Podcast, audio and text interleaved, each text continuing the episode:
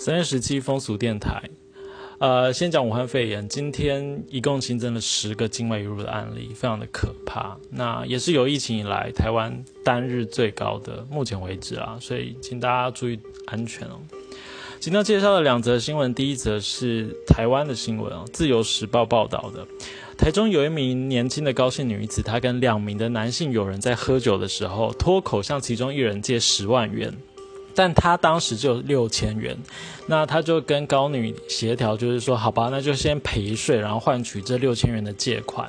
那高女就跟这两个男生三 P，可是最后却因为酒醉没有拿钱就离开。结果事后呢，高女协同她的男友以被性侵为由，向这两名男子各勒索十万元和一百万元，否则就会断手出人命这样的恐吓。那这中间牵涉很多数学题啊，就是谁先签本票啦，给一些钱啦，然后又还本票啦。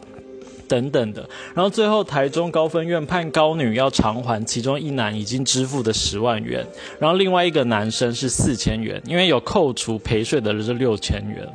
那我觉得这边蛮有趣的，就是法院。同意双方合意赔税的借款六千元，然后和解。最后呢，考量双方和解，高呃台中高分院依恐吓取财罪判高女七个月，还有她的男友九个月，全案定验，那可以一颗罚金。所以如果对对这个中间的这个数学题有兴趣的话，可以 Google 就是自由时报醉女玩三 P 换现金这个标题。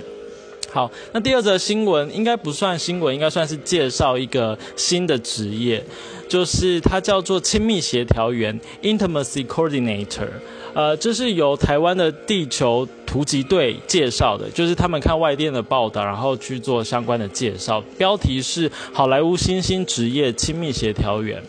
呃，简单来说，就是我们在看电影的时候，拍摄特技场景的时候，都会有特技协调员在旁边嘛，去指导这些演员他相关的动作。但是在拍摄床戏的时候，以前都没有一个叫做专业的亲密协调员的角色在旁边，所以演员之间可能彼此还不熟悉，或是对于身体的界限在哪里也不清楚。那往往都要靠着导演啊，还有造型指导啊来帮忙啊。但是也时常发生演员觉得不知所措，或甚至觉得被冒犯的无助情况。那现在就透过亲密协调员呢，可以帮助演员在做爱的时候可以更自在，然后找到双方都能接受的平衡，也搭起导演和演员之间的桥。桥梁。